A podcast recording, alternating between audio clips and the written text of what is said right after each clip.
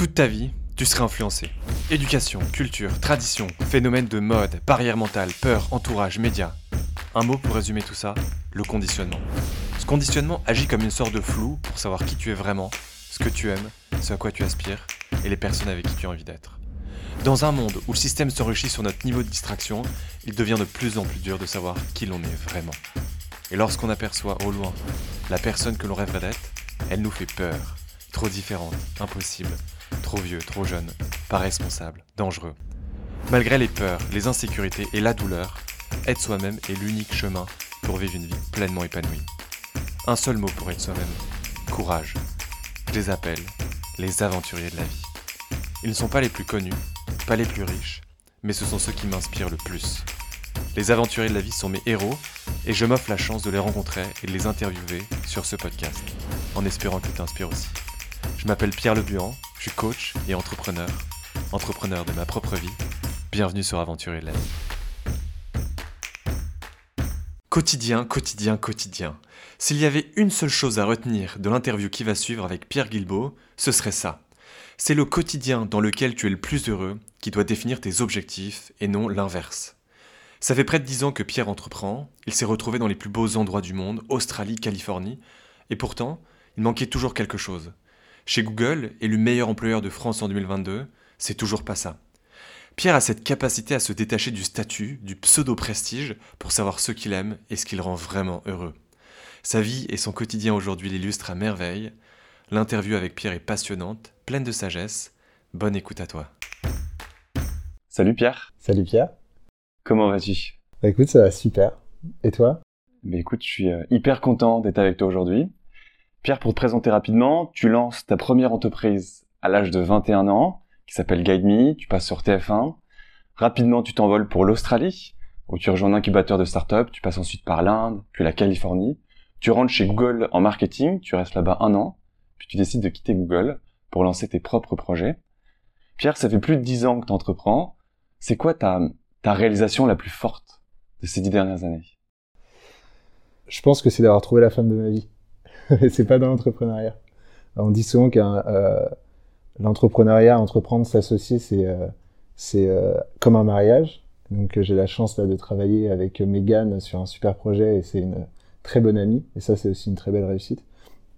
Et il y a aussi le, mariage dans la vie et trouver son partenaire avec qui ou sa partenaire avec qui on va pouvoir faire énormément de projets de vie et j'ai l'impression d'avoir trouvé la femme avec qui, euh, enfin en tout cas, j'en suis même persuadé que j'ai trouvé la femme avec qui j'allais passer tous les tous les, les, jours de ma vie. Ça, c'est incroyable. Euh, donc euh, c'est clairement le, en tout cas, c'est la chose pour laquelle je ressens le plus de gratitude au quotidien. Hmm. Tu vois, si je devais reformuler la question, ça serait du coup, ça serait ça serait ça. Qu'est-ce que c'est C'est drôle. On, on, a souvent tendance à séparer le pro et le perso. Ouais.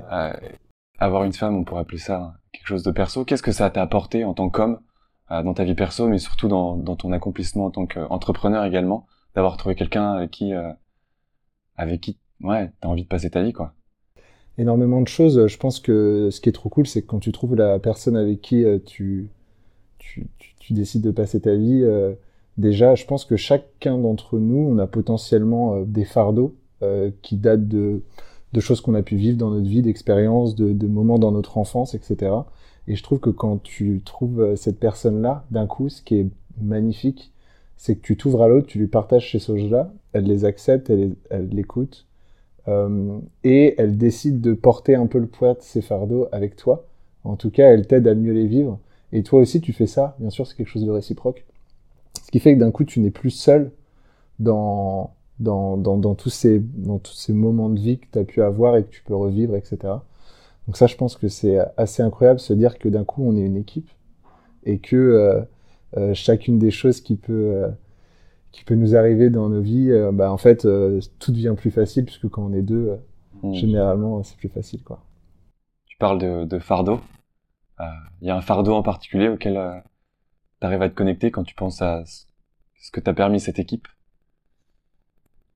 Je sais pas, je sais que j'ai eu une expérience euh, dans ma famille euh, quand j'étais très jeune qui était euh, assez difficile à vivre et du coup ça a toujours été tu vois, ton cerveau, généralement, il va associer, je trouve, des choses que tu as vécues à peut-être de l'anxiété, de la colère, de la négativité, etc. Et du coup, je trouve ça cool d'arriver à d'un coup voir son passé différemment, être beaucoup plus,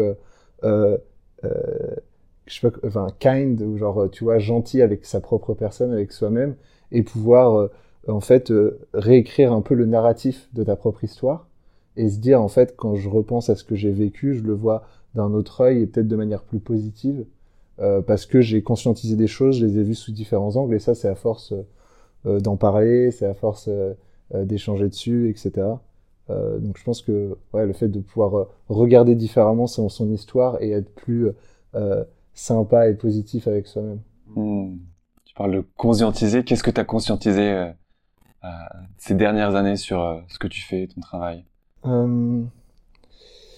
Pouf, plein de choses.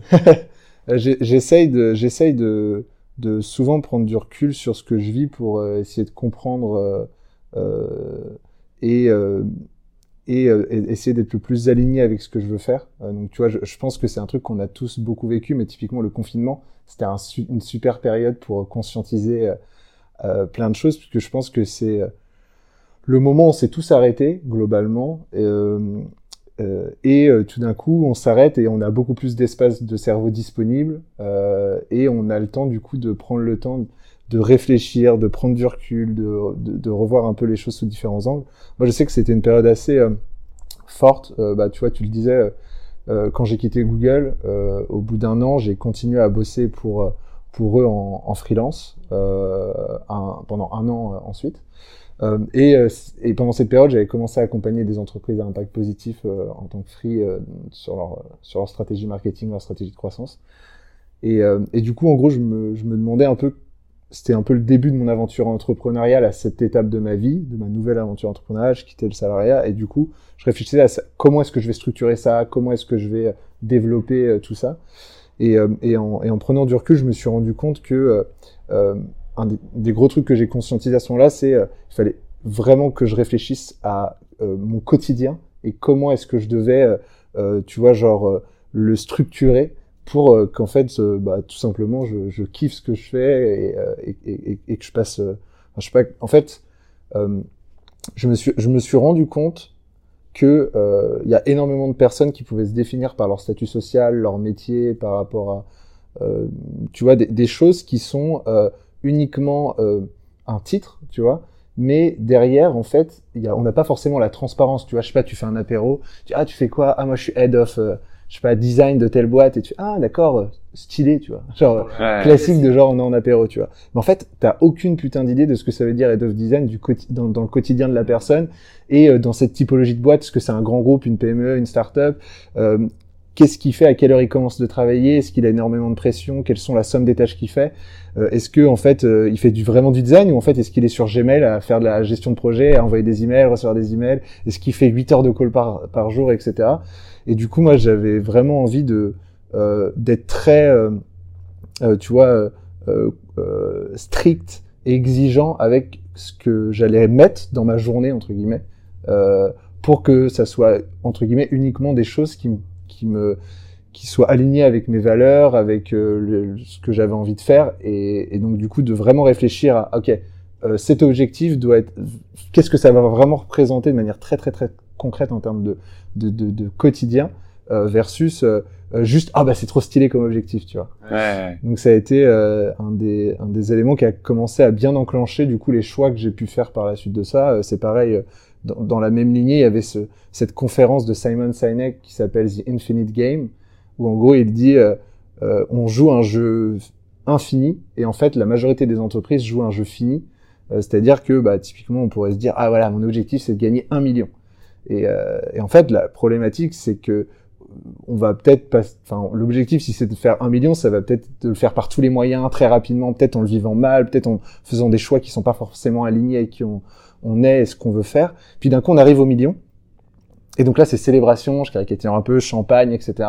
Et puis cinq minutes plus tard, peut-être une heure, peut-être deux jours, peut-être une semaine, mais on va se dire, qu'est-ce que je fais maintenant? Genre, ok, bah, le million, je l'ai eu, l'objectif, il est atteint, qu'est-ce que je fais maintenant? Et d'un coup, il y a une perte totale de sens, puisque l'objectif, il était tellement concret, factuel, et puis on l'a eu, et bam. Donc du coup, de plus réfléchir en objectif, on va dire, atteignable, en mode c'est juste ça, et après, c'est bon, j'aurais fini. C'est dommage, parce qu'en fait, le seul moment où on finit, c'est quand bah, quand on décède quoi. Donc euh, c'est dommage d'avoir des objectifs finis avant cette réelle date de fin. Et donc du coup de réfléchir aussi à une mission, des choses que j'avais envie de faire quand je me lève le matin et qui soient euh, infinies. Euh, donc c'est ça, ça a été les, sur les deux trois dernières années des moments qui m'ont, enfin tu vois c'est les réflexions que j'ai eues quoi. Donc l'importance du quotidien par rapport aux objectifs. Euh, du coup comment est-ce que t'ancres t'ancres un objectif à travers ton quotidien? Par exemple, est-ce que toi aujourd'hui tu as un objectif? Qu'est-ce que tu veux créer? Qu'est-ce que tu veux développer? Avec et quel est ton quotidien du coup ouais. par rapport à cet objectif?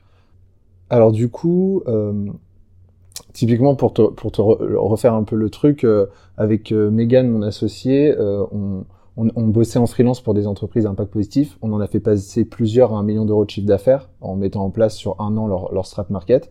Et en fait, à ce moment-là, on a eu énormément de demandes entrantes d'entreprises qui voulaient bosser avec nous, qui nous ont dit est-ce que vous pouvez reproduire ce que vous avez fait avec eux pour nous?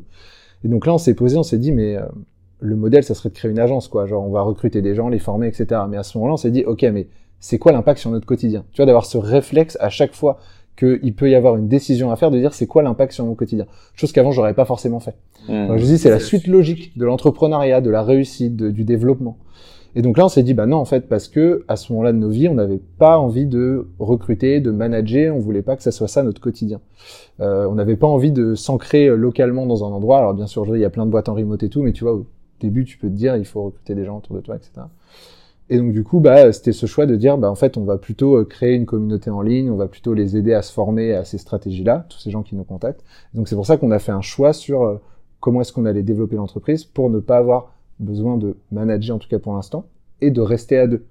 Euh, à la suite du Covid, euh, typiquement, bah, avec ma femme, on est parti s'installer à Biarritz parce que c'était un endroit où on pouvait à la fois faire de la randonnée, surfer, et qui sont des activités qui nous bah, nous plaisent énormément. Et, et le fait d'être dans cette proximité avec la nature, moi je me sens trop bien d'être dans un environnement qui est à la fois épuré, simple et euh, juste magnifique, tu vois, l'océan à perte de vue, qui m'apporte énormément au quotidien. Euh, et donc, euh, ça, c'est aussi un truc de ouf, je trouve, c'est la théorie du, bah, je sais pas, si j'habite par exemple à Bordeaux, oui, je ferai à 40 minutes de la canot pour surfer, tu vois. Donc, tout le monde ne surfe pas, mais quand t'es surfeur, en vrai, c'est hyper chiant parce que c'est une activité sportive qui demande d'être, tu vois, près de l'océan, quoi. C'est différent d'aller dire, je fais de la muscu, je vais à Basic Fit, etc. Euh, et donc en fait, ça c'est la théorie. J'habite à Bordeaux, je vais surfer à 40 minutes à canot. Sauf que dans la vraie vie, tu n'y vas pas la semaine, tu n'as pas le temps, et le week-end en fait, tu n'y vas pas tout le temps, les conditions sont pas forcément si bonnes, etc.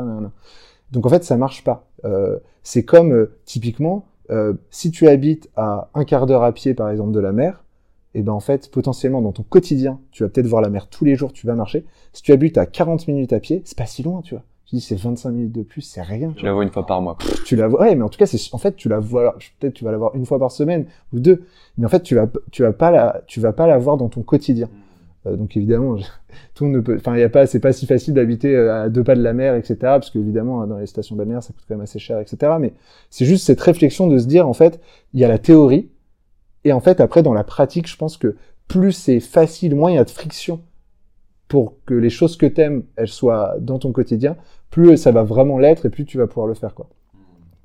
Euh, donc, euh, donc tu vois, genre, bah, du coup, il y a, ça, il y a le fait de, euh, bah, on a, on a, fait un choix de développer une entreprise qui, donc Marketing Flow, qui est une communauté qui rassemble des fondateurs, des responsables marketing d'entreprises à impact positif, parce qu'on a envie de les aider à faire en sorte que leurs produits, qui, ont, qui sont des solutions souvent éco-responsables, que ces produits deviennent la norme. Euh, parce qu'avec Megan, on a toujours été engagé dans des assauts toute notre vie. On aime passer du temps dans la nature. Et moi, quand je vais surfer, tu vois, l'autre jour, j'étais en train de surfer et j'ai recraché un bout de plastique. Tu vois, genre ça, c'est vraiment ça, ça fait mal. Tu vois, c'est vraiment c'est hardcore. Genre à ce moment-là, tu te dis putain, il y a vraiment un, problème quoi. Et donc ce, besoin de euh, se lever le matin et se dire, euh, je fais quelque chose. En fait, je fais partie de la solution. Tu vois, genre je, je fais partie de la solution. C'était quelque chose qui était important. Et pas que, il y a aussi un côté où, de mon expérience, la majorité des gens avec qui j'ai échangé, qui développaient des boîtes qui avaient énormément de sens, qui étaient des boîtes à impact, ils étaient hyper sympas. Tu vois, cette côté euh, très bienveillance, euh, très cool, etc. Alors encore une fois, c'est pas forcément tout le monde, mais Mmh. de mon expérience perso, j'ai trouvé ça. Et donc du coup, en bossant aussi avec ces gens-là, fait qu'au quotidien, j'échange avec des gens qui sont trop sympas. Et ça, c'est hyper agréable. Tu vois, genre, euh, du coup, mon associée Megan, c'est qu'elle, c'est une amie, elle est brillante. Euh, du coup, c'est hyper agréable de travailler avec elle. Euh, mes clients, euh, les membres de la communauté Marketing Flow, ils sont trop sympas, ils ont des missions qui sont dans les tripes, ça me fait trop kiffer de les aider. Donc, euh, c'est vraiment tous ces choix, tu vois, très conscients. Euh, tu vois, genre, euh, on a un espace d'entraide sur la communauté Marketing Flow. Euh, typiquement, il y a des jours où il y a plein de demandes de feedback, d'actions, etc. Donc en fait, je vais aller dessus et je vais prendre le temps de faire des pavés en mode OK pour optimiser la conversion de ta landing page, pour faire ci, pour faire ça, je te recommande ça et tout. Et je prends le temps de faire des pavés. Si j'avais juste fait une plateforme de formation marketing pour tout le monde et que là, euh, je vais caricaturer, mais c'est Jean-Paul euh, qui a une agence de marketing euh, pour je sais pas quoi, et ben en fait, ça me ferait trop chier d'aller sur l'espace d'entraide et de l'aider. Parce qu'en fait, je me dirais, ça a pas de sens, quoi. Alors qu'il a payé, tu vois. Ouais, Et je suis en mode, non, franchement, j'ai- pas la foi, quoi, de le faire. tu vois. ouais. Alors que là, en fait, j'ai, ça me pose aucun souci parce qu'en fait, directement, je me rappelle ma mission, je me rappelle pourquoi je le fais, et je me dis, mais vas-y, assieds-toi sur ton ordi, aide-les. Ils sont en train de d'essayer de faire en sorte que ce monde il avance dans la bonne direction, genre aide-les à aller plus vite, tu vois. Et donc du coup, j'ai aucun souci à le faire. Donc c'est tous ces choix euh, conscients que j'essaye de faire pour euh, euh, entre guillemets optimiser mon, quotidien. C'est cette, cette réflexion, euh, qu'est-ce que je veux vraiment versus, euh, enfin, on réfléchit tellement à l'idée d'un résultat. Ce serait tellement sympa d'être head of, ce serait tellement sympa d'être entrepreneur. Mais être entrepreneur, c'est quoi? C'est bah, je me lève le matin tôt, je bosse, éventuellement je manage des gens. Est-ce que c'est ça profondément que j'aime bien? Ça me fait penser moi quand j'étais manager, il y avait des personnes qui voulaient devenir manager également. J'ai est-ce que tu as conscience qu'être manager, ça veut dire dire au revoir à 70% de tes clients tu vois Ah ben non, ça, ça me fait chier, j'aime trop mes clients. Est-ce que tu as conscience qu'avoir manager, euh, voilà, c'est passer la plupart de ton temps et c'est t'intéresser aux personnes qui sont dans, dans ton équipe, prendre du temps pour eux. Et quand on creuse, quand on creuse, j'entends qu'en fait j'ai envie de manager pour une augmentation salariale et pour mes parents. Quoi. Et, euh, et c'est vrai qu'on parle beaucoup de cette réflexion du quotidien versus l'idée que représente le, le statut ou un titre. Et, euh, et je trouve ça fort que tu aies eu cette réalisation, que tu mettes autant d'attention sur cette réalisation, dans le sens où, euh, dans le sens où je pense qu'il y a énormément de personnes qui sont perdues aujourd'hui dès qu'ils atteignent leur objectif palier, se battent pour avoir un million, me battent pour avoir cette maison là-bas. Comment je me sens dès que j'ai ça euh, C'est terrible, quoi. Ouais, c'est et c'est du coup de se dire comment et, et c'est pas pour longtemps. Alors c'est intéressant parce que du coup il y a aussi le côté genre euh, la la, la relation à l'ambition et à des o- et, et les objectifs que tu vas te mettre parce que tu vas quand même te mettre tes objectifs. Hein, tu vois moi je vais je vais me mettre des objectifs chaque année de choses que j'ai envie de faire et où je vais mettre des chiffres derrière etc. Alignés avec des moyens pour les atteindre qui me conviennent en termes de quotidien. Donc il y a quand même toujours ce truc là. Euh, mais ça, ça fait aussi partie des choses, tu vois, sur ta question sur la conscientisation des dernières années, où euh, je me suis rendu compte, genre, euh, en fait, il y a pas, est-ce que j'ai, enfin, tu vois, ce mythe de serial entrepreneur, enfin, de la startup nation, de Station F, d'aller lever des millions, de faire des millions et tout, je me suis dit, mais moi, en fait, genre, euh, ma vie idéale, c'est euh, d'avoir une maison sympa, près de la mer, fonder une famille, aller surfer, bosser avec des gens que j'adore euh, et, avoir une mission chez Aligné. Et en fait, ça, j'ai pas besoin de genre faire. En fait, j'ai pas besoin de, de, de, de 15 années ou 20 années. En fait, comment est-ce que je fais pour le, faire le plus rapidement possible? Et en fait, et surtout, il n'y a pas besoin d'être richissime pour le faire, ce que je viens de citer. Hmm. Euh, tu vois, il n'y a pas besoin d'aller chercher euh, des énormes euh, revenus, etc. Quoi. Et du coup, c'est aussi d'accepter ça, de se dire, bah, en fait, je peux être entrepreneur, je peux développer ma boîte, mais je, je, je peux me dire, je vais faire, je sais pas, 100 000, 200 000, 300 000, je sais pas, peut-être 500 000 euros de chiffre d'affaires. Il y en a peut-être qui vont dire, en m'écoutant, que c'est beaucoup. Mais tu vois, sur, moi, je te parle sur 4, 5, 6 ans d'activité de boîte, etc. Euh, versus se dire comment je fais pour faire une licorne, 10 millions, etc. Tu Ouais. vois, se dire, il n'y a pas forcément besoin de d'aller chercher des objectifs exubérants. Quoi. Ouais. T'accompagnes à peu près la quasi près de 300 entreprises ou digital marketeurs dans des boîtes à impact. Ouais. Est-ce que tu arrives à, à sentir une tendance euh, de ceux qui réussissent mieux que d'autres? Qu'est-ce que certaines personnes font euh, qui fait qu'ils s'en sortent mieux que d'autres? Je pense que les meilleurs avec qui j'ai euh, collaboré, ils exécutent très très vite. C'est-à-dire qu'en fait, quand on va parler de quelque chose, une idée, le lendemain, ça sera mis en place. Donc, euh, ils ont vraiment cette capacité à faire, en fait. Et je pense que l'entrepreneuriat, le, meilleur moyen de réussir, c'est de faire très rapidement, pas faire quelque chose de parfait, juste faire, puis d'itérer, d'itérer, d'itérer, d'itérer, en optimisant, en optimisant, en optimisant, jusqu'à ce que ça fonctionne. Et en fait, euh, le, la perfection, c'est un, je pense, c'est malheureusement un défaut en entrepreneuriat, puisqu'en fait, on prend trop de temps à vouloir sortir quelque chose de parfait, et en final, ça prend des semaines, des mois, etc., sans avoir le retour marché, le retour terrain de est-ce que ça marche. Et, euh, et moi, je, enfin, je, je, le vois à chaque fois. Ce qui m'impressionne, c'est leur capacité d'exécution à un rythme régulier. Tu vois, toutes les semaines, ils sortent, ils font des nouvelles choses, ça avance, ça avance. Ils apprennent des choses, ils optimisent, etc. Et ça, c'est incroyable. Hmm. J'adore, tu, tu parles d'oser finalement, d'oser se montrer sous un visage imparfait. Euh, moi, quand je te vois, toi, euh, déjà à l'âge de 20 ans, tu étais en train de créer, 10 ans plus tard, tu es toujours en train de créer. Ça t'arrive de douter de toi? Comment tu gères euh, ces insécurités d'hommes qu'on a tous finalement? Hmm. Et c'est lesquelles? Franchement, ouais, je doute, je doute sur plein de sujets à plein de moments. Tu vois, typiquement avec Marketing Flow, on va se mettre des fois des objectifs de, je vais te dire genre, ok, bah l'objectif c'est d'avoir 10 nouveaux membres ce mois-ci, quoi. Et en fait, on arrive au 20 du mois et genre il y a trois nouveaux membres. Et là, d'un coup, tu, tu, te remets en cause tous. est-ce que le, tu vois, en fait, tu remets en cause tout ce que tu as fait, bêtement entre guillemets. je sais que c'est euh, bah, la, la, maman de ma femme qui fait un, un doctorat sur la reconnaissance des compétences, mhm. qui me partageait ses, ses, recherches. Je trouvais ça hyper intéressant. Elle parlait de, de, de, la théorie de, en fait, on a tous une jauge de, de reconnaissance, tu vois, de, de, confiance en nous, slash, euh, voilà, de reconnaissance sur nos compétences. Et en fait, euh, si par exemple, je vais voir un manager et qui me dit, c'est génial, Pierre, tout ce que tu as fait ces derniers mois, c'est exceptionnel, t'es t'es remis à 100%. T'as de l'énergie, t'as plus de doute, je suis une machine, tac tac, c'est trop cool, j'ai de l'énergie, j'ai envie de faire plein de trucs, etc. Et en fait, à la minute où tu sors du meeting, t'es déjà à 99%, 98, 97, etc. Ça descend, ça descend, ça descend, ça descend. Euh, en entrepreneuriat, t'as pas de manager. Enfin, en tout cas, quand toi, c'est toi qui es à la tête de la boîte. Donc, euh, généralement, c'est tes clients où tu vas avoir besoin, euh, tu vois, d'être à leur contact et d'avoir euh, du feedback concret de souvent, ah, j'ai réussi à faire ça, merci beaucoup, ça m'aide, un avis 5 étoiles, ce genre de choses. Euh, d'avoir un retour de son associé et tout. Donc, euh, je pense que d'être proche de ses clients, ça aide, en tout cas en, tant qu'entrepreneur, pour euh, re, re, bah, tu vois, booster la, cette jauge-là. Je sais d'ailleurs que c'était un truc qui était hyper intéressant à une période de développement de marketing flow où moi j'étais très proche des clients et Megan, elle a passé énormément de temps à ce moment-là à construire la plateforme, donc elle était moins dans, un, dans, des, dans des temps de discussion avec eux. Et je sentais que, bah, en fait, c'était hyper important que je lui transmette tous les retours positifs que j'avais, parce que sinon, elle aussi, sa jauge, elle descendait, parce qu'en fait, elle, doutait au bout d'un moment normal de genre, mais est-ce que ça sert vraiment à quelque chose qu'on fait? Est-ce que ça a de l'impact? Et moi, je t'envoie des, j'envoyais des screenshots de conversations LinkedIn, ah, j'ai eu ce résultat, merci beaucoup, j'ai fait ça, j'ai fait ça, etc.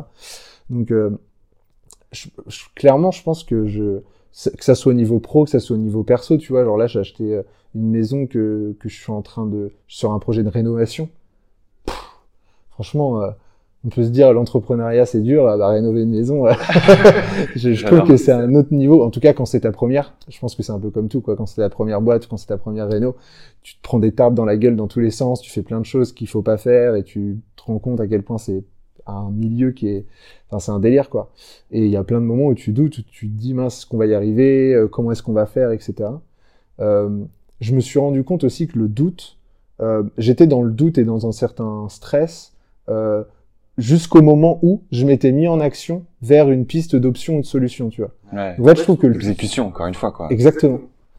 Dès que dès que t'es dans le dès que t'es dans le, euh, je sais pas, j'ai pas de solution.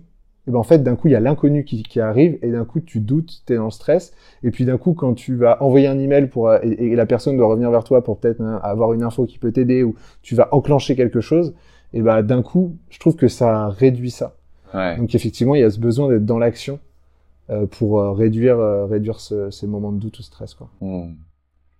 Pierre, tu, tu bosses dans dans ce, dans ce milieu de bah, la transition écologique, le développement durable. Moi, de temps en temps, j'ouvre un peu LinkedIn et je, je vois vachement de, de négativité, aussi d'éco-anxiété, entre guillemets. Comment tu gères, toi, au quotidien, euh, bah, plein de discours alarmants, euh, des gens qui paniquent, des statistiques tous les jours qui sont malheureusement de plus en plus mauvaises, en tout cas pour la majorité. Comment tu fais pour dormir à la nuit, quoi? Je pense que déjà l'éco-anxiété, euh, c'est un truc, euh, c'est pas, enfin, je pense que c'est très très réel et c'est très très dur euh, pour de plus en plus de personnes. moi, je, suis parti du constat qui est pas facile, hein, mais qui est de se dire, en fait, ça sert à rien l'éco-anxiété. donc en fait, un peu un côté très pragmatique de me dire, en fait, si, en fait, si je suis anxieux à propos de ça, ça ne va rien changer à la planète quoi. Alors en fait, enfin je veux dire le, sort de la planète, si je suis anxieux moi dans mon pieu le soir, y a, je suis impacté négativement, la planète elle va mal, je vais mal, il y a rien qui va quoi. Hmm. Donc en fait, il y a vraiment ce truc de euh, ça ça sert à rien. Alors je dis pas que c'est facile de s'en détacher, mais mais euh, je pense qu'il faut absolument essayer de s'en détacher. Euh, et du coup, euh, une, il y a plein, enfin, une des méthodes, encore une fois, tu vois, ça revient sur le fait de que je suis en stress en doute et je, je, je commence à avoir des solutions. Bah, c'est, le fait d'être dans l'action. Donc moi, je pense qu'aussi une des manières de me soigner, entre guillemets, c'est un euh, d'avoir créé Marketing Flow et d'accompagner les entreprises qui euh, sont en train de, de, d'essayer de changer les choses et créer une nouvelle norme. Euh, et donc en fait, j'ai l'impression de faire ma part et de faire du mieux que je peux, en tout cas avec mes compétences et mes connaissances. La deuxième chose, c'est, bah, tu vois, au final, on, ouais, on a à peu près 300 membres dans la communauté, beaucoup de fondateurs de boîtes à impact qui travaillent sur plein d'industries différentes. Euh, l'industrie textile, je sais pas, les ballons, euh, la nourriture, le gaspillage, euh, je sais pas, il y a, vraiment le mobilier, enfin, les bilans carbone, la RSE dans les entreprises, l'inclusion, etc. Et en fait, eux, ils vivent leurs problèmes avec leur, le problème qu'ils sont en train de tacler avec leur trip, tu vois. Et du coup, ils ont leurs solutions et, ils sont, ils sont, ils sont incroyables. Et, et, euh, et moi, mon rôle, c'est de les aider. Je comprends du coup, je, suis euh, proche de, tout, de tous ces problèmes-là parce qu'en fait, quand ils me parlent, ils me les racontent et, et je les aide à, à le marketer. Euh, et bah, et ben en fait, du coup, j'essaye de, de, mettre une certaine distance entre la réalité. C'est peut-être un peu horrible, mais en fait, si je suis trop dans, le, dans la réalité, c'est trop dur, quoi. Genre, en gros, euh, tu prends les chiffres, tu prends les, tu te prends une espèce. Alors, déjà, je pense que la claque dans la gueule, il faut se la prendre. Moi, je me la suis prise, ça fait déjà plusieurs années. Tu sais, quand tu te mets les documentaires euh, sur Netflix et compagnie, quand tu fais partie d'une asso qui transmet ces choses-là, etc. Il y a un moment, c'est hyper violent, mais tu te la prends, quoi. Donc, je pense que ça, ça fait partie du truc parce qu'en fait, effectivement, la réalité est là, c'est très, très dur ce qui se passe. Et du coup, il faut il faut avoir conscience que c'est grave faut pas se leurrer. Par contre, là, maintenant, une fois que je sais que c'est grave et que j'ai compris, si je reste dans cette gravité, eh ben, je pense que je pourrais, comme plein de gens peut-être, tu peux arriver dans un immobilisme. Tu vois, genre la, la, classique de, bah, tu fais l'autruche, quoi. Tu mets la tête dans le sable et t'attends que ça se passe parce que c'est dur. Ou encore pire, tu dis, bah, je m'en fous, de toute façon, euh, on faut bien crever d'un truc et genre, je prends l'avion et machin. Donc là, il y, aurait rien qui va dans ces deux propositions. Donc en fait, je me dis juste, je profite à fond. Euh, voilà. C'est fini, je profite à fond. voilà. Que j'entends parfois, qu'on entend parfois. Ouais, carrément, carrément. Mais du coup, bah ça, c'est à chacun vit le truc comme il le veut. Moi, il n'y a pas forcément de jugement ou quoi. Euh, euh, mais en tout cas, moi, ma manière de réagir à ça, c'est je me tourne vers l'action. Euh, j'ai décidé de mettre ma vie professionnelle au service de de, de, de, certaines causes euh, en faisant de mon mieux entre guillemets.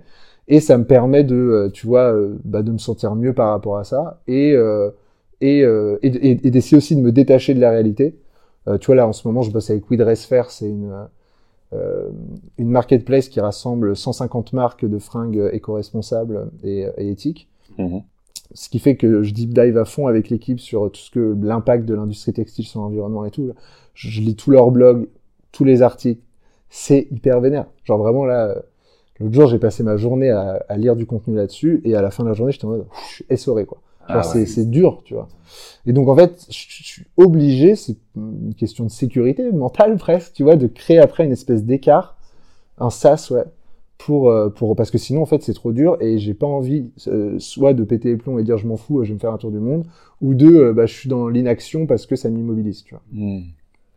J'ai envie de dire bon courage à toi. je trouve ça hyper ouais hyper fort ce que tu arrives à faire entre guillemets en étant autant bah, au quotidien au cœur de, ces problématiques.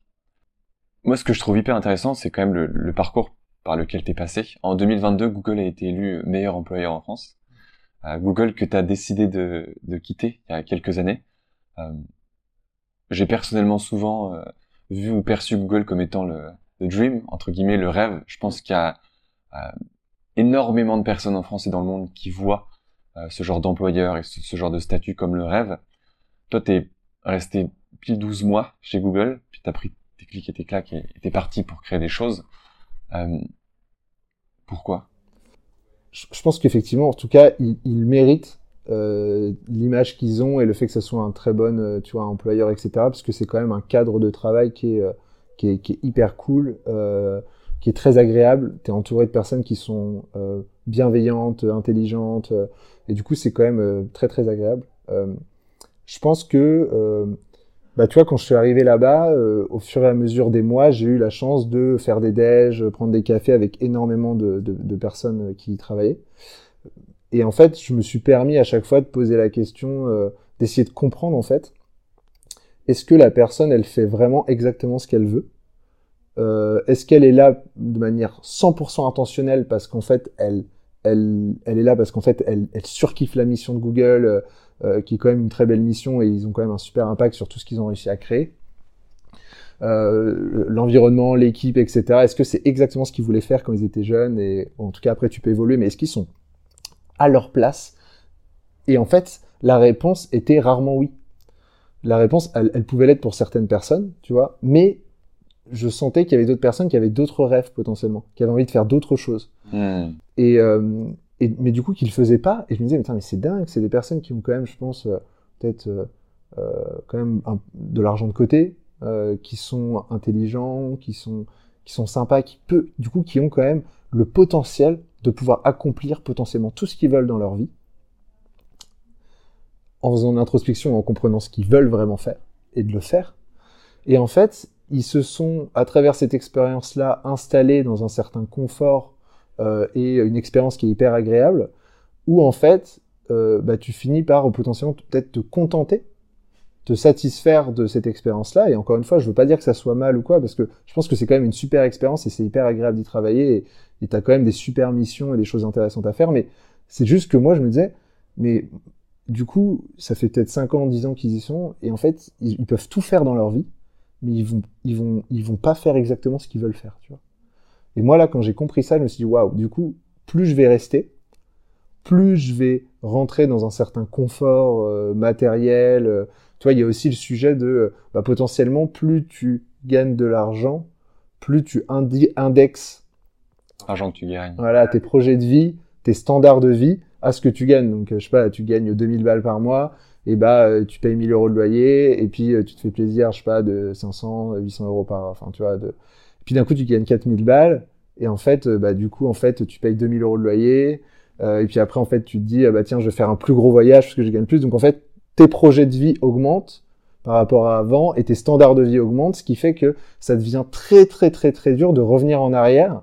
Et donc en fait, le retour en arrière est quasi impossible. Quoi. C'est, ça demande trop de sacrifices en fait. Moi, j'étais encore très jeune, j'avais encore peu de choses à perdre entre guillemets, donc je me suis dit, il faut euh, il faut revenir à mes amours qui étaient d'accompagner des entreprises à impact, dans des startups, dans des incubateurs, euh, et que je les aide à se développer parce que c'est ça qui me fait trop trop kiffer quoi. Hmm. Tu dis s'ils font de l'introspection ou avec de l'introspection, ouais. euh, ils peuvent prendre conscience. Tu l'as fait comment toi ton introspection? Pendant, pendant mes études, je, je, je suis allé trois fois à l'étranger euh, faire des, tu vois, des stages. Et, euh, et, sur trois expériences de six mois, il y en a deux où j'y suis allé et j'étais totalement seul. Euh, je connaissais pas grand monde euh, et surtout je me suis mis un peu en danger financier quand j'y suis allé. C'est-à-dire que je suis allé en Australie à bosser dans un incubateur, j'étais pas payé. Euh, j'ai vendu ma voiture pour payer les billets d'avion. Et bah, du coup, je gagnais pas ma vie sur place. Les loyers, ils étaient quand même assez chers. Et au final, au bout de quelques mois, j'avais pratiquement plus d'argent. Et euh, du coup, ça me limitait énormément dans ce que je pouvais faire en termes d'activité. Tu vois, genre, il y a un peu un côté genre, ah, tu viens, on va boire une bière. Bah non, c'est chaud, mec, hein, parce que la bière, elle a 8 dollars et moi, là, mon compte, il est à sec, tu vois, il faut que je paye le prochain loyer. Ouais. Et ça, ça m'est arrivé en Australie et aux États-Unis quand j'étais euh, à Santa Monica. Les mêmes scénarios, quoi. Et, euh, et du coup, ce truc-là où en fait, bah, c'est très dur du coup de faire du lien social. Enfin, c'est pas si facile que ça quand t'as pas un peu d'argent et tout. J'ai eu beaucoup de moments seuls où bah, le soir je rentrais au lieu d'aller boire un verre avec des gens et ben en fait je mettais un podcast dans les oreilles euh, euh, je sais pas un audiobook et je marchais je marchais je marchais et, et je réfléchissais quoi je réfléchissais, j'essayais de comprendre, euh, tu vois, euh, qu'est-ce que je faisais là, pourquoi je le faisais, qu'est-ce qui me plaisait, qu'est-ce qui me plaisait pas, etc. tu vois, il y a, j'étais dans, quand j'étais en Australie, j'étais dans un endroit qui s'appelait Byron Bay. Mhm. Je qui est bien connu. Ouais, qui est, qui est, un petit joyau sur terre en vrai. Hein. C'est un endroit qui est un petit paradis. Mais toi, tu es là, en train de marcher sur la plage. Alors oui, il y a un coucher de soleil magnifique. oui, tu es les pieds dans le sable. Mais je me disais, bah là, tu vois, ce qui me manque, c'est d'être entouré des gens que j'aime. Et en fait, là, le paradis autour de moi, il a peu de sens parce que je me sens seul. Ouais. Et tu vois, ça, ça, faisait partie des réflexions que j'ai pu me faire à, à, à ces moments-là. Euh, ça m'a poussé aussi dans plein de, enfin, ces expériences-là m'ont poussé dans des retranchements où en fait j'avais tellement plus d'argent que j'étais en mode, ok, il faut que je gagne de l'argent. Comment je peux gagner de l'argent? Et c'est là que j'ai commencé à faire du freelancing. J'allais voir euh, mon voisin, euh, le mec qui m'avait vendu quand je suis allé aux États-Unis, j'avais acheté une voiture le mec qui m'a vendu ma voiture, qui était un garagiste, je suis allé sur son compte Instagram, j'ai vu qu'il y avait trois photos, je l'ai appelé, je lui ai dit est-ce que tu veux que je m'occupe de ton compte Instagram? Et je vais te faire payer genre 400 dollars par mois et euh, je vais euh, et, c'est comme ça hop 400 dollars donc ça pouvait ça me réduisait le loyer. Après je, suis allé à un événement où il y avait des mecs qui faisaient euh, des portes ouvertes, une bande de quatre mecs qui, qui avaient créé un truc de réalité virtuelle. J'arrive, leur site il est nul, on comprend rien, etc. Et je leur faisais genre, je crois que c'était 100 dollars par semaine pour les aider sur toute la strate digitale. Et du coup, ça faisait bah, 100 dollars. Hop, j'étais à 800, donc je commençais à augmenter parce que bah, je crois que je, vivais dans une chambre de 9 mètres carrés à 1200 dollars par mois. J'étais payé 1500 dollars par mois euh, quand j'étais en stage euh, aux États-Unis. Byron Bay, c'était ma colocataire qui avait une entreprise de de, de, de, de, ménage à domicile à Sydney. Et du coup, je l'ai aidé à construire la plateforme le soir quand je rentrais de mon stage. Et en fait, elle me donnait un pourcentage de l'argent qu'elle gagnait déjà avec son business c'est poussé dans certains retranchements et dans une certaine solitude qui fait qu'en fait, à la fois d'un côté, t'es dos au mur, donc t'as pas, t'as pas trop le choix de passer à l'action pour euh, pouvoir euh, continuer à faire ce que tu, enfin, tu vois, continuer à vivre, hein, tout simplement. Ouais. Et dans l'autre, euh, bah, en fait, le, l'espace de cerveau complètement libre pour réfléchir, quoi. Pour réfléchir, se poser des questions et tout. Et, je me rappelle que c'est à ce moment-là que j'ai créé, du coup, avec un, un ami, The Young Thinker, qui était un blog à l'époque, où euh, l'objectif, je sais pas, je devais avoir la vingtaine, moi, 22, 21, 22 ans, je sais plus. L'objectif, c'était de d'échanger avec des personnes qui étaient épanouies au niveau professionnel et personnel pour comprendre c'était quoi les clés de leur épanouissement. Et du coup, j'ai interviewé, euh, je sais pas, euh, peut-être, je sais pas, 10, 15 personnes et j'ai essayé de comprendre, décrypter qu'est-ce qui fait qu'ils étaient à leur place, pourquoi, etc. Et tout ça, ça, ça nourrissait ma réflexion. Et donc, c'est toujours un truc que j'avais en tête, tu vois, en, en, ligne directrice. Hmm pour, euh, j'avais toujours, je pense, cette certaine crainte de, euh, en fait, se retrouver figé dans une situation qui n'est pas celle que je veux, et du coup, de me lever le matin et c'est pas, et, et, je fais un enchaînement de non-choix, tu vois. Mmh. c'est que des trucs qui vont pas, quoi. Alors, je me lève, je prends le métro, je vais dans cette boîte qui me plaît pas trop, ces tâches-là, nan, nan, le manager, ça va pas, nan, et t'enchaînes que des trucs où c'est pas vraiment ton choix, tu vois, à chaque fois. Mais tu t'es mis là-dedans parce que, et ça, c'était vraiment le truc qui me faisait, euh, peur entre guillemets tu vois. et je me disais il faut que je arrive à trouver le moyen de, euh, bah de, de, de, comprendre comment ça fonctionne cette société les gens comment ils font les gens qui ont l'air d'être épanouis et comment est-ce que je peux faire moi pour euh, comprendre ça pour pas tomber dans un certain piège entre guillemets quoi. Ouais.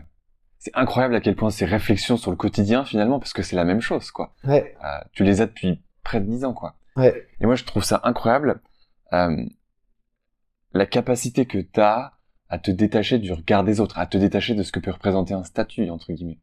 Euh, on, je sais pas, quand on est jeune, on, on espère être Superman, on espère, euh, on est on est on est inspiré par des choses, on a envie de leur ressembler entre guillemets. Ouais. Euh, C'était quoi tes trucs quand t'étais jeune qui, qui toi t'inspiraient? Mais ça, ça me, je, me permets parce que ça me, ça me ta, ta, question, elle, ce que tu dis, genre, euh, je me fais pas, enfin, tu vois, genre, c'est pas forcément le statut euh, qui, sur lequel je vais aller. En fait, le truc, c'est que euh, le fait d'avoir toujours ces discussions et ces réflexions-là, je me suis toujours permis, avec les gens que je rencontrais, d'aller en profondeur dans les questions pour creuser. Tu vois, genre, je caricature un peu, mais t'es dans un apéro à Paris avec des jeunes cadres dynamiques et, et tu discutes et en mode ah tu fais quoi machin et tout et en mode ah je suis je suis chez je sais pas L'Oréal je suis chez euh, Louis Vuitton, je suis chez machin. Euh, et du coup, tu es en mode, ah, tu fais quoi exactement? Ah, Donc en fait, la personne, déjà, tu le sens dans son ton que quand elle le dit, il y a une certaine fierté, tu vois, de genre c'est stylé, tu vois. Hmm. Et, mais moi, il n'y a pas de problème, c'est très cool, tu vois. Le plus important, c'est. Et donc, du coup, tu, tu discutes, tu dis, tu fais quoi exactement? Je fais ce rôle-là et tout. Ah, ça fait combien de temps? Ok. Et du coup, et en fait, au bout de genre 20 minutes de discussion, la personne, elle te dit qu'on t'a creusé, creusé, creusé, creusé, que ça lui plaît Et pas ça du fait tout. chier. Mais pas du tout, tu vois. Genre, ça va pas, manager, c'est de la merde, euh, tu vois, genre le. Et donc, en fait, à force de creuser, je me suis rendu compte que euh, le, le mythe du statut social euh, stylé d'être ci ou ça et ça, c'était que du fait quand, ah, dans, dans plein, plein, plein, plein de moments. Après, j'ai aussi rencontré, j'ai pas non plus, enfin, tu vois, j'ai rencontré des gens qui faisaient des tafs où ils étaient passionnés, qui fait trop, et, et c'est beau du coup de voir des gens qui, qui kiffent ce qu'ils font, tu vois. Il y a plein de moments où ce game du statut social là, en fait, ça, ça, ça veut- enfin, tu vois, tu creuses et tu te rends compte qu'en fait, donc tu peux pas, ça peut pas t'inspirer en fait. Moi, ce qui m'inspire, c'est les gens qui se lèvent le matin et qui font ce qu'ils veulent, et avec le smile, tu vois. Ça, ça m'inspire quoi. Et euh, mais, mais, et- mais avec beaucoup de simplicité, tu vois. Ouais. Ça peut être n'importe quel métier. C'est ça qui m'inspire. Et donc, du coup, quand t'étais jeune, je suis quand même Ouais. hyper curieux. Enfin, t'avais des rêves, t'avais envie de devenir quelqu'un, devenir quelque chose. Il y avait quelque chose qui te, parce que c'est quand même hyper rare, le mec qui a 20 ans, euh, commence à créer, quoi. Ça vient d'où, ce truc-là? Enfin, j'ai commencé à entreprendre, euh, je pense, euh, quand j'étais en DUT. Enfin, quand je dis entreprendre, c'est faire des projets un peu à côté, etc. Quand j'étais bénévole chez ouais. Surfrider Foundation, on organisait des événements et tout. Là, j'ai commencé à sentir la, la stimulation de faire des choses. Mais avant, euh, je pense que euh, ça datait de l'école primaire. Le côté, euh, moi, je me rappelle encore, euh, tu sais, genre les cartes Pokémon, les billes, tu sais, toutes les modes qu'on avait dans les dans les cours d'école. Moi, je me souviens que mes parents, euh, ils voulaient pas m'acheter des cartes Pokémon, tu vois. C'était en mode non, on, t'en achètera pas. Et tous les potes, tu vois, genre le lundi matin, ils débarquaient en mode, ils ouvraient leur putain de paquet. euh, Ouais. Je sais pas, il y avait genre 8 cartes, euh, machin, tu vois. Et ils sont ah, j'ai ça, elles sont belles, elles sont neuves, il y en a une qui est brillante, machin et tout. Et en fait, euh, au fur et à mesure, euh, j'ai euh, un ou deux potes qui me filent genre une qu'ils ont ou machin. Donc je commence à me faire mon petit deck, tu vois, j'ai genre 5, 6 cartes et tout. Et après, je me souviens être, tu sais, c'est les, les, les tables d'école là où tu sais, genre, tu sais, tu pouvais ouvrir ton truc là quand t'es gamin. Et je me souviens, genre, je, je regardais l'heure, j'étais, ok, la récré c'est dans 20 minutes. Regarder mes cartes et réfléchir. Ok, lui, il vient d'avoir un drac au feu. Euh, lui, il a ça. Euh, il va pas vouloir m'échanger son drac au feu contre ça, mais par contre, il va vouloir l'échanger contre lui. Donc, si j'échange ces deux cartes contre lui et je vais le voir, je peux choper le drac au feu, tu vois. Mais des, des- des réflexions comme ça, et là, zing, la, la récré qui sonne et ça va de, foum, je fonce sur lui. Est-ce que tu veux bien m'échanger le truc? Donc, il y avait ce, cette dimension de, de commerce un peu de, tu vois, genre, Stratégie. Ouais, euh, de, de, de réflexion, c'est pareil, genre les billes, c'était le, le, le- le même truc, je sais pas si t'as joué à ces jeux-là où t'as une bille qui part d'un côté, une bille qui part de l'autre, et tu fais ça, et c'est le Ouais. premier qui touche la bille de l'autre, tu vois. C'est pareil, j'avais pas de bille, tu vois. Et du coup, j'avais un pote qui mangeait pas le midi à l'école primaire, et du coup, il me prêtait genre trois billes. Et je disais, je te les rends. Et en gros, il me les prêtait, et moi, avec les trois billes, j'arrivais à gagner genre d'autres billes. Du coup, je sais pas, à la fin, quand il revenait, j'en avais cinq, j'en ai peut-être perdu puis regagné. Du coup, j'en avais cinq, donc je gardais les deux, et je leur donnais ces trois. Et ça me permettait d'avoir des billes, et du coup, j'avais, enfin, ces trucs-là, euh, qui, je sais pas, me, mais je sais pas forcément, mais mec, c'est, franchement, je me rappelle même, à un moment, en CM2, c'était les diddles. Tu vois, tu pourrais dire, c'est un truc très féminin. Je me souviens bien, j'en avais aussi, ouais. Ah, t'en avais aussi? Bien sûr. Énorme. Phénomène de mode, faut suivre. Ouais. C'est pas une question de c'était juste le côté euh, trop intéressant de il y avait des blocs-notes parfumés machin et tout mais on avait un classeur fallait les collectionner quoi. Du coup fallait les échanger fallait c'était trop trop intéressant quoi. Mais euh, mais après ça euh, ça c'était l'école primaire et après j'ai pas forcément eu l'impression d'être enfin je sais enfin je, je saurais pas forcément te dire tu vois. Je pense que j'ai toujours été stimulé par le côté les entrepreneurs. Enfin tu vois je pense quand j'étais plus jeune je sais pas genre les, les Steve Jobs les tu vois euh, mais je sais pas si j'avais euh, forcément, tu vois, des idoles ou euh, Ouais. je, je, je saurais pas te dire, tu vois. Comme si le fait d'avoir été confronté au manque, euh, ça avait stimulé chez toi Ah, de euh, ouf. cette envie d'avoir, quoi. Ah, de ouf. Le fait de comment faire pour ne plus être dans le manque. Ouais. Du coup, ça a du bon euh, de pas être dans l'opulence. euh. Enfin, en tout cas, c'est un des, on va dire, des avantages de quand t'es pas dans le- forcément dans l'opulence. Et ben en fait, euh, en fait, quand t'as pas, tu veux. Si t'as, t'as pas forcément besoin de te bouger le- les fesses entre guillemets pour euh, pour euh, pour avoir des trucs. Ou alors tu peux, mais ça devient d'une autre motivation. Hmm. Donc moi, c'était une motivation assez directe pour le coup. Ouais. Et moi, ce qui me, ce que je trouve hyper intéressant, c'est du manque ta capacité à avoir, entre guillemets. Et non seulement ta capacité à voir, mais après ta capacité à sentir, à savoir si ça t'apporte de la valeur ou pas, entre guillemets. Il y a une vraie différence entre la, la valeur de, numéraire en argent entre guillemets la valeur que j'ai sur sur mon quotidien entre guillemets que t'as je trouve réussi à retranscrire d'une manière hyper hyper inspirante. Tu parles d'entrepreneurs qui t'inspirent, tu as parlé de podcasts euh, que t'écoutais quand tu étais tout seul à l'étranger. Il y a une, une, ressource que ou un entrepreneur ou quelqu'un que t'écoutes en particulier qui, qui t'inspire énormément, qui t'inspire beaucoup énormément, sans, sans être dans les ouais. superlatifs. J'aime bien tout le, le mouvement, euh, tu vois, euh, philosophique du stoïcisme. Je trouve ça très intéressant euh, sur le côté. Euh, bah, en fait, il y a, plein de concepts différents par rapport à cette philosophie, mais je la trouve très intéressante, notamment sur le, le côté. Il y a des choses qui vont t'arriver dans la vie, et en fait, tu as forcément quelques secondes, une minute où ton corps, on est humain, il va forcément réagir de manière un peu instantanée, tu vois, c'est la tristesse, des émotions, etc. Mais après, c'est vraiment à toi de choisir comment est-ce que tu veux le vivre de Ouais. manière très proactive. Alors, je dis pas du tout qu'il faut ne jamais être triste, je dis pas du tout qu'il faut pas gâcher ses émotions. D'ailleurs, j'ai lu un super, euh, un bouquin, c'est cool, l'année dernière. Alors, le nom c'est euh, Guérir l'enfant qui est en soi, Ok. quelque chose comme ça.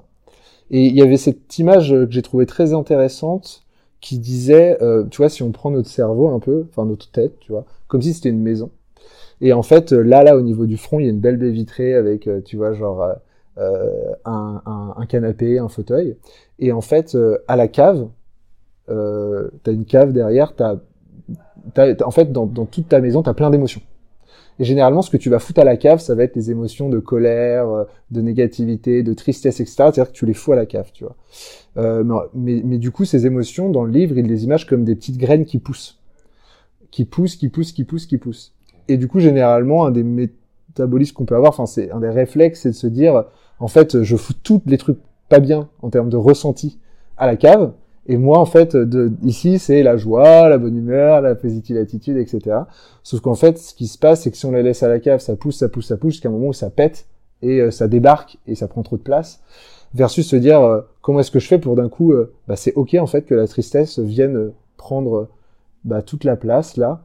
Et puis en fait, je la conscientise euh, et puis je la regarde de manière, euh, bah, tu vois, aimante en fait entre guillemets cette graine de tristesse. Euh, j'ai de l'empathie. Euh, et puis en fait, au fur et à mesure, elle va redescendre et puis je vais pouvoir la remettre à la cave et en fait faire circuler ces émotions plutôt que d'en garder, d'en, garder. Donc un livre, un livre assez cool, mais je sais pas pourquoi ça m'a fait penser à ça, Ouais. sur ce truc de comment est-ce que je réagis avec par rapport aux émotions, par rapport à ce que je vis, etc. Quoi. C'est drôle que ce soit quasi un livre de développement personnel que tu nommes. Euh, On pourrait imaginer d'un entrepreneur qui va se bouffer des podcasts à la à la billionaires that make millions entre guillemets. Ouais. Euh, tu consommes quand même un peu de contenu Euh, plus business ou Ouais, en fait, euh, je, je fonctionne par, en deux rythmes. En fait, j'ai un rythme où euh, je sais ce que j'ai à faire au niveau perso ou pro, et donc là, du coup, je consomme rien et je le fais. Jusqu'à un moment où je me sens peut-être un peu essoré en termes d'idées euh, et j'ai besoin de me nourrir. Hmm. Et donc là, je vais effectivement écouter des podcasts, euh, lire des livres, etc. Mais je, fon- je- je fonctionne un peu à- en deux temps. Euh, J'aime bien euh, effectivement en podcast là le Diary of a CEO.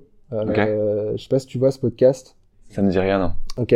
C'est bah, je, je sais pas s'il est américain ou enfin un mec qui interroge enfin qui interroge des personnes.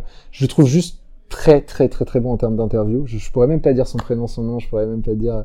Mais en fait, il, il va il va juste interviewer des personnes sur plein de sujets différents. euh, ça peut être business, mais plutôt aussi euh, perso, etc. Et euh, je trouve qu'il a une qualité de questions et d'écoute qui, qui est ouf. Hmm. Et du coup, j'aime bien ce que je trouve ça, je trouve ça assez cool. Hmm. Qu'est-ce qu'est-ce qui t'apporte ce podcast? Bah, c'est simplement de s'ouvrir sur des idées différentes, tu vois, de voir des perspectives autres. je trouve ça toujours intéressant. ça pour, enfin, tu vois, éveiller la curiosité, la stimulation. euh, Ouais. Je trouve ça assez cool, quoi. Mais euh, euh, je t'avoue que je suis pas un grand, enfin, ouais, j'ai pas forcément envie d'écouter plein de podcasts sur le business, le marketing et tout. Ça me chauffe pas plus que ça. euh. On bouffe suffisamment. Ouais, tu vois, c'est un peu le quotidien. de taf de, marketeur. Euh, Aujourd'hui, moi, je, enfin, vu que c'est une communauté marketing flow aussi, j'apprends énormément des autres membres. Tu on fait des lives communautaires deux à trois fois par mois, où là, les membres viennent partager leur campagne marketing réussie, leurs bonnes pratiques. Donc, c'est un peu mon podcast à moi, tu vois. Donc, j'apprends de mes pairs entre guillemets. Donc, je ressens pas forcément le besoin d'apprendre ailleurs. J'ai plus envie de euh, justement euh, m'ouvrir l'esprit vers des questions de développement personnel euh, quand j'écoute quelque chose plutôt que d'être dans du business. Hmm. Quoi. Pierre, mer- merci beaucoup. J'ai une dernière question pour toi. T'habites Biarritz et je sais que l'une de tes passions, c'est le surf. Hmm. Quelle est la place du surf? Quel est le rôle que cette passion a pour toi dans ta vie aujourd'hui? C'est assez central. Enfin, tu vois, genre je pense que je vais surfer euh, en moyenne trois fois, mais ça peut être cinq fois par semaine, six fois, tu vois. Euh, c'est un moment que je fais pas se- seul, je le partage avec des amis. Euh, donc c'est toujours un moment, tu vois, de partage où en fait euh, tu vas chercher un spot avec une vague, tu arrives sur un endroit qui est magnifique, euh, tu te mets dans l'eau, le contact avec l'eau euh, sur dans ton, cerveau, ton corps, c'est hyper physique, donc il y a un côté où tu vois, tu sens que tu fais du bien à ton corps, tu es dans l'océan, ça te purge, ça te, fait, reset, tu vois. Genre moi je sais qu'après une grosse journée, euh, aller surfer le soir avec des amis, où là il y a un magnifique coucher de soleil qui tombe dans l'océan, où du coup ça me vide mon cerveau, c'est incroyable. Ça, Ouais. ça, ça, ça fait aussi énormément partie des choses qui me font ressortir une gratitude extrême au quotidien. Quoi. C'est, je me dis, mais c'est, incroyable de vivre ça. J'ai énormément de chance.